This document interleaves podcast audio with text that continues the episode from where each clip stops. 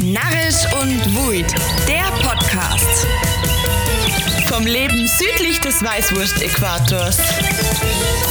Aborischer Podcast von Maria und Caro. Diese Woche nehmen wir euch mit auf eine virtuelle Reise durchs Schloss Linderhof. Und damit Servus und Grüßt euch zu Narrisch und Wuid, der Podcast.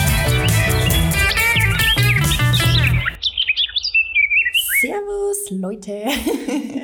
Servus und Christi Caro. Hallo, Ria. Wir sind heute an, ich darf mal sagen, einem von Marias besondersten Orten. Ja, an einem historischen und wichtigen Ort der bayerischen Geschichte auch irgendwie, oder? Ja, wir sind nämlich heute im Schloss Linderhof und ihr wisst ja bestimmt, Maria und Schlösser. Da hat sie ja ihr Herz drin verloren. Und ähm, genau, wir haben uns heute eine Expertin geholt. Wir reden halt mit der Chiara zusammen. Ähm, servus, Chiara. Hallo. Du bist äh, Schlossführerin bei Schloss Linderhof. Ähm, vielleicht magst du dich erst mal kurz vorstellen. Ja, ich bin die Chiara, ich bin 38 Jahre alt, äh, bin aus Uffing am Staffelsee. Eltern sind aus Hessen hergezogen, deswegen Hm. ist der Dialekt nicht so voll ausgeprägt. ähm, und ich arbeite seit 2008 immer wieder in der Saison in Schloss Linderhof als Schlossführerin, war davor auch zwei Jahre in Schloss Neuschwanstein als Schlossführerin und bin nebenbei Schauspielerin und Regisseurin in meinem anderen Beruf sozusagen. Sehr cool. Ähm, wir waren ja jetzt gerade schon, kann man verraten, ähm, haben wir von dir eine wirklich sehr, sehr tolle ähm, Schlossführung bekommen. Vielen Dank dafür. Ja, ich sag Dankeschön. Das Ergebnis kann man dann auf jeden Fall auch in einer Form ähm, bei uns auf die verschiedenen Kanäle sehen. Ähm, Könnt gespannt sein. Und ähm, da haben wir jetzt natürlich auch ein paar Fragen für dich vorbereitet, damit wir auch jetzt im Podcast noch ein bisschen über Schloss Linderhof sprechen können. Das Schloss Linderhof ähm, ist ja circa so um 1870 auch vom König Ludwig erbaut worden. Wie ist denn das Ganze entstanden und warum genau an diesem Standort? Ja, also man muss dazu sagen, dass er die Gegend schon gekannt hat, seit er klein war. Denn sein Vater, der Max II., der ist zum Jagen immer in die Gegend gekommen, ins Graswangtal. Es stand damals schon hier ein alter Bauernhof. Der hat im Mittelalter einem gewissen Hans Linder gehört, zwischenzeitlich. Und daher hat das Ganze den Namen Linderhof gehabt. Ah, Und zu dem Bauernhof hat ein kleines ja, Austragshäusel gehört. Und das hat der Max mal bei einem Jagdausflug für sich entdeckt und ist da immer zum Übernachten hin, weswegen es dann irgendwann Königshäuschen hieß. Das steht auch heute noch im Schlosspark. Da ist auch eine Ausstellung drin. Und der Ludwig ist dann mit seinem Vater eben öfters mitgekommen, hat die Gegend hier entdeckt und hat sich eben auch ein bisschen in die Gegend verliebt. Er ist dann später, als er schon König war, auch immer wieder ins Königshäuschen gekommen, hat da übernachtet, war in der Gegend unterwegs. Jagd mochte er ja selber gar nicht, Ja. aber er war ja ein sehr begeisterter Spaziergänger und auch Bergwanderer, was er Ja. von seiner Mutter Marie hatte. Und er hat dann irgendwann angefangen, sich das Königshäuschen umzubauen. Da hieß es zuerst, das sollen so zwei bis drei bescheiden eingerichtete Zimmer werden. Aber es wurde immer größer Ja. und wurde auch drinnen schon ein bisschen in diesem Neobarock- und Rokoko-Stil, wie man ihn heute im Schloss sieht, ausgebaut. Ja. Dann hat man sogar ans Königshäuschen Teile anbauen müssen, die wurden auch immer größer. Und irgendwann passte so das Innere mit dem Äußeren nicht mehr zusammen. Deswegen hat er das Königshäuschen abtragen lassen und hat so circa 200 Meter vom heutigen Schloss wieder aufbauen lassen. okay. Und dann ist das heutige Schloss quasi aus diesen Anbauten entstanden. Ah, okay. Also eigentlich kann man sagen, es ist aus einem alten Bauernhofshäuschen ein Schloss geworden, weil er eben die Gegend genauso schön fand wie sein Vater. ja. Natürlich auch, weil es recht abgelegen war und er schätzte das eben sehr, Ja. wenn er seine Ruhe hatte und ungestört war. Da war der Platz hier natürlich super. Optimal, ja. Was erwartet denn den Besucher, wenn er jetzt einen Ausflug zum Schloss Linderhof macht? Also viele Kenner bestimmt oder waren schon beim Schloss Linderhof, aber für diejenigen, die noch nie da waren, so was kann man denn sehen, wenn man hierher fährt? Also ich finde, was schon wahnsinnig schön ist, ist einfach die Einfahrt ins Graswangtal. Ja. Also das ist wahnsinnig schön gelegen da so zwischen den Bergen. Ähm, also man hat schon eine sehr schöne Anfahrt. Wenn man dann ankommt, geht's erstmal in den Park und der ist sehr, sehr weitläufig. Also wir haben um das Schloss ein sehr, sehr großes Areal, Ja. in dem man eigentlich alles findet, was den Ludwig so interessiert hat. Da sind zum Beispiel unsere zwei orientalischen Pavillons. Das ist das marokkanische Haus und der maurische Kiosk.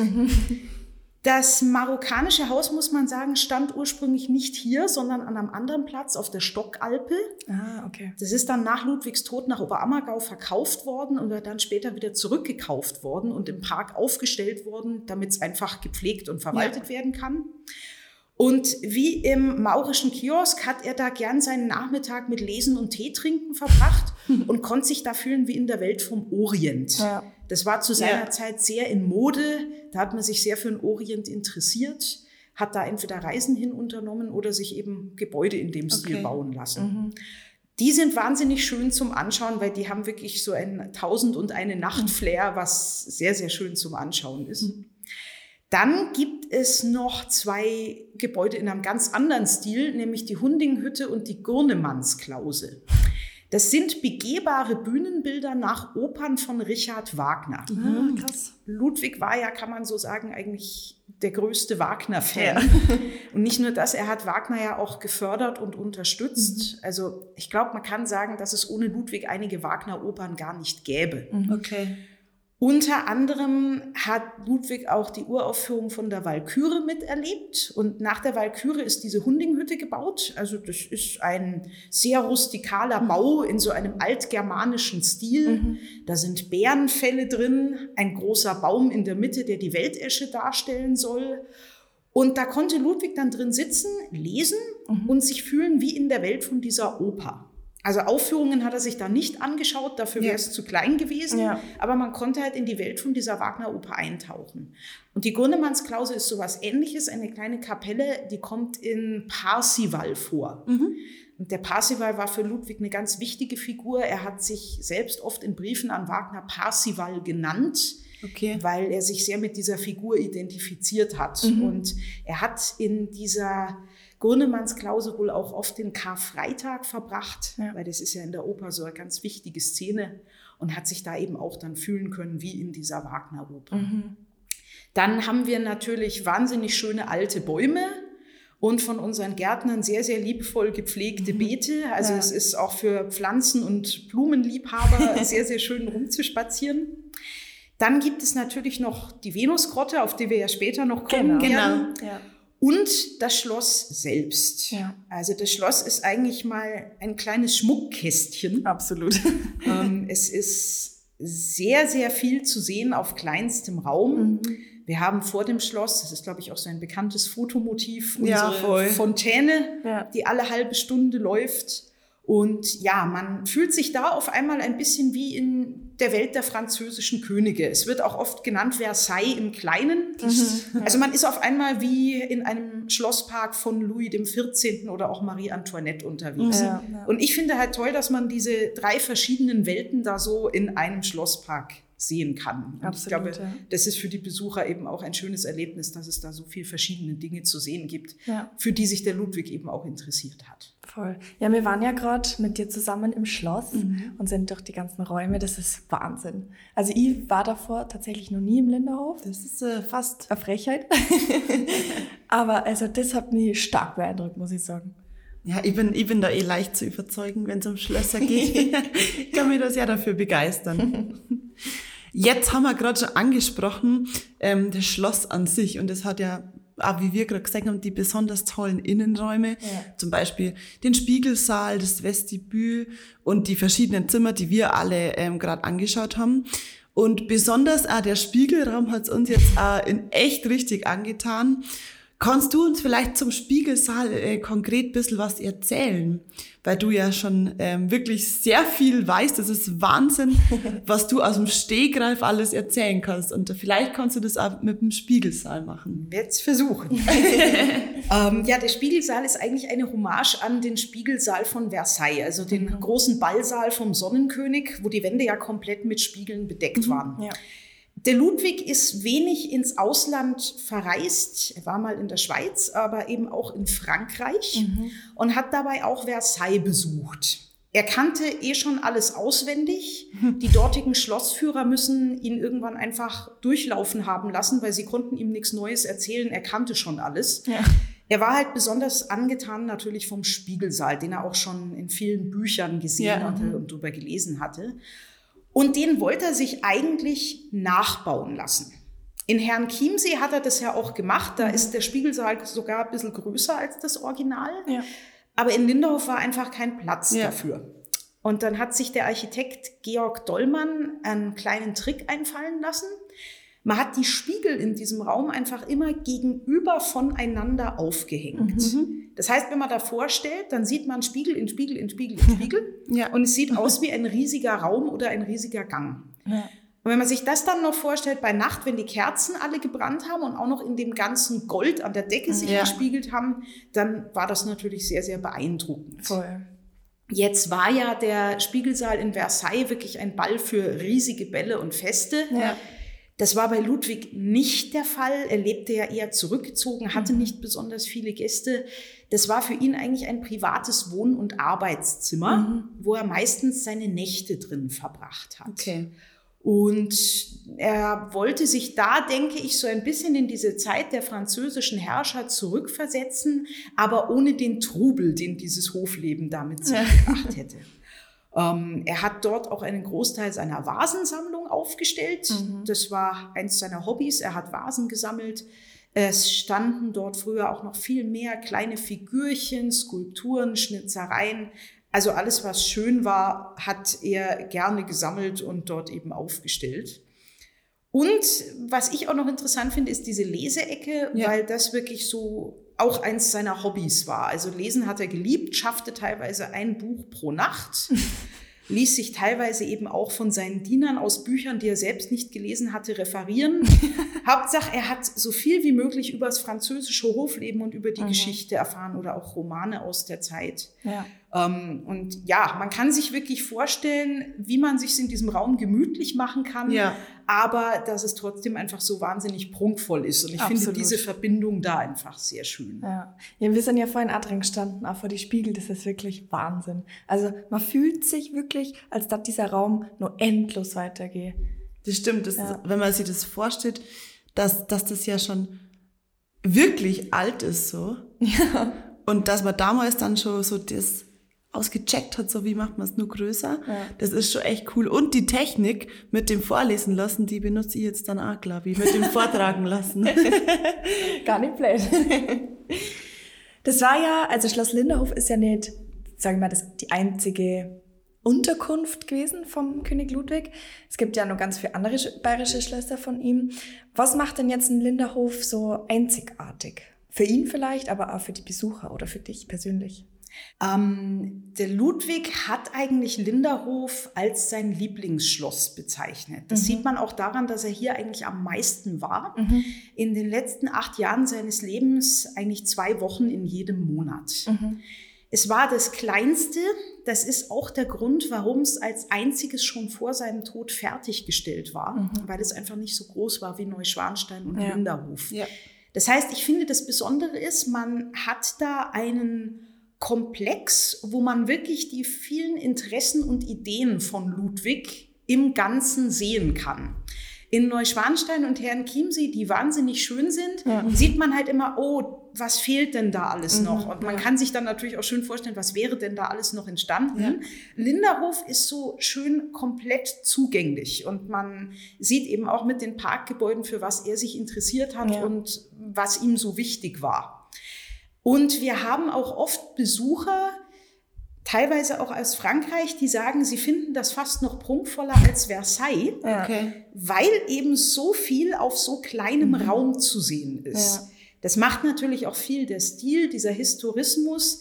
Da hat man historische Baustile neu zusammengesetzt, in dem Fall eben so aus der Zeit der französischen Könige, Barock und Rokoko. Und man hat das oft noch ein bisschen größer und noch ein bisschen prunkvoller gemacht. Und das dann in diesen kleinen Räumen so wahnsinnig viele Details zu sehen sind.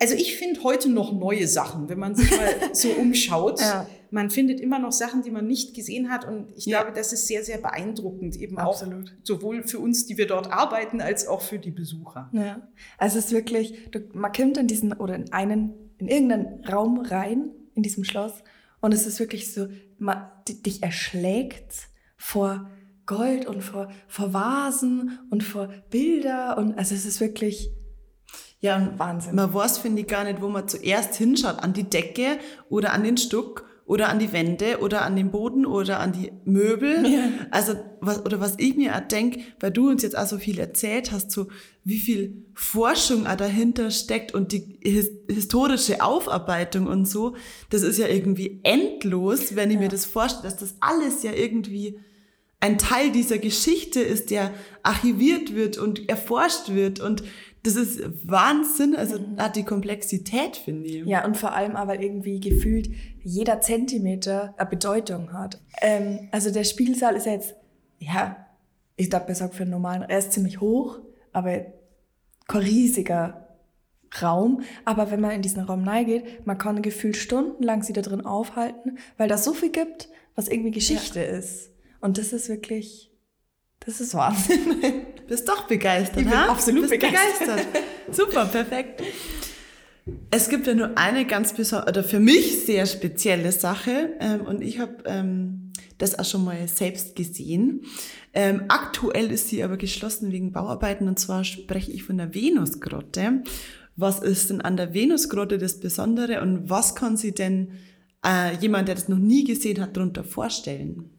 Also die Venusgrotte ist eine künstlich angelegte Tropfsteinhöhle. Mhm. Das heißt, man hat da im Schlosspark eigentlich ein eigenes Gebäude gebaut, eine Art Kellergewölbe. Mhm. Und da hat man dann in sehr aufwendiger Arbeit ein Gerüst montiert und auf das ist dann Sackleinen und Zement gekommen. Okay. Und dann hat man das noch so schön zum Schimmern gebracht. Mhm. Und so hat man aus einem Raum eine Höhle gebaut. Wahnsinn. Komplett mit Stalaktiten, Stalagmiten, mit einem künstlichen See. Mhm. Das Wasser von dem See ließ sich beheizen, so dass es theoretisch als Schwimmbad benutzt werden konnte. Wahnsinn. Und es gab da auch ein kleines Boot, auf dem sich Ludwig über diesen See rudern lassen konnte.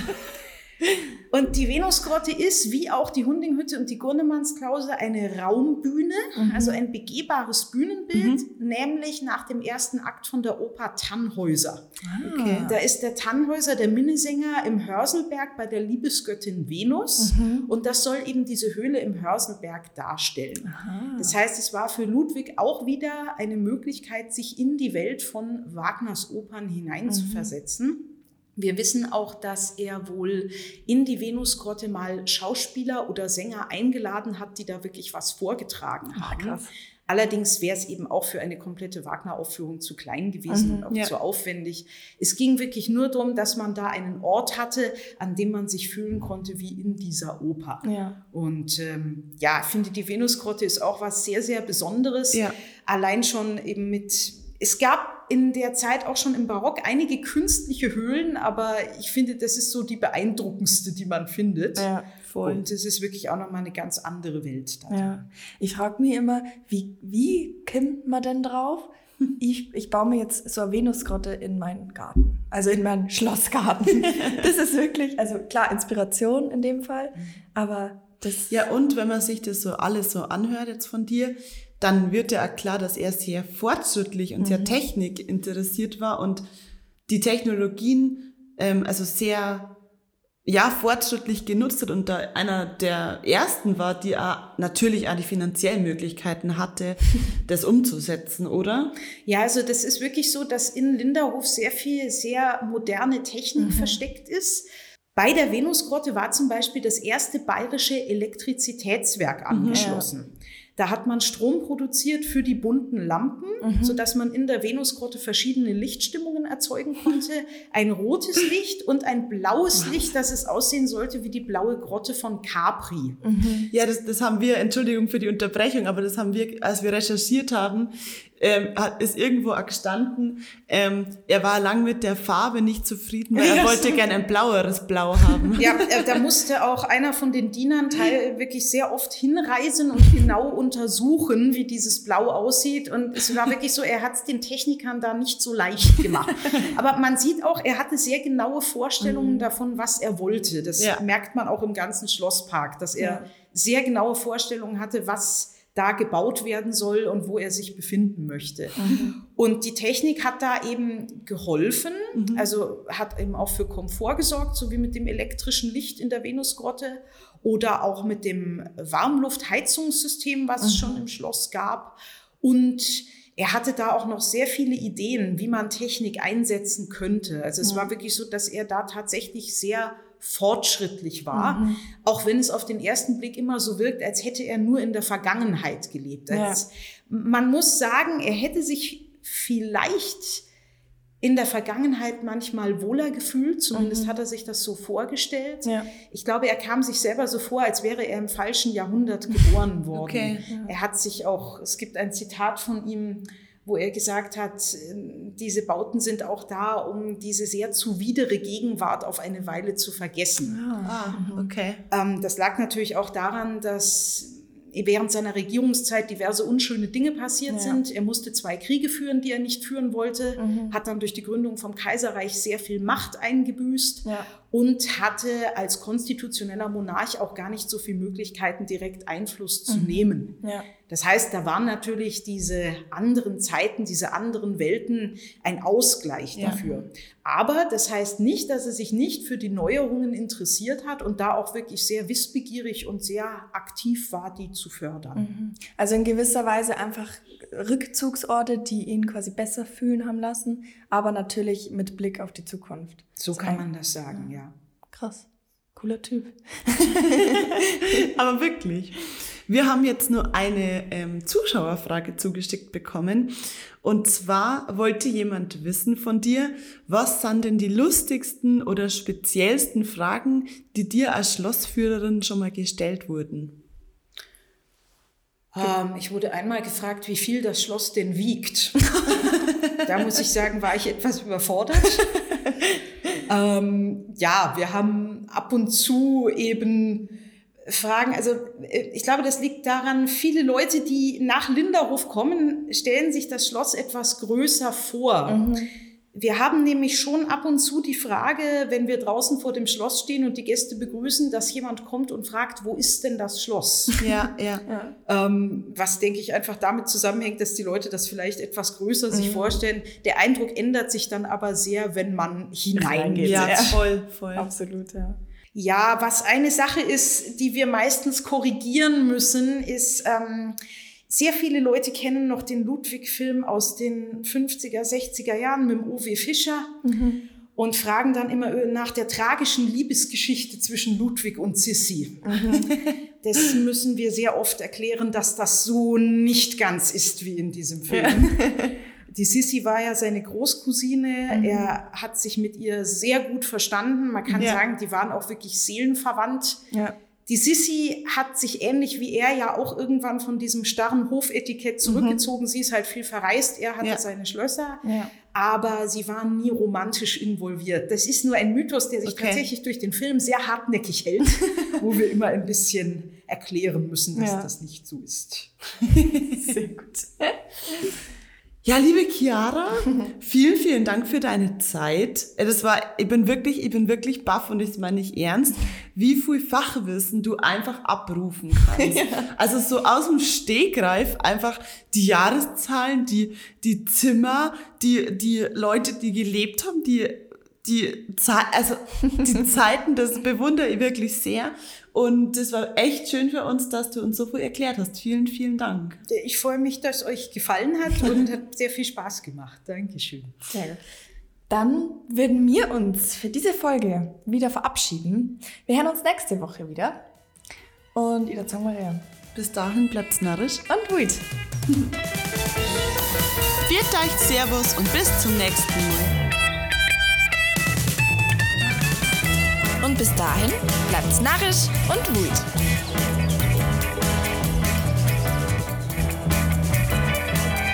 Und das war der Borische Podcast mit Maria und Caro.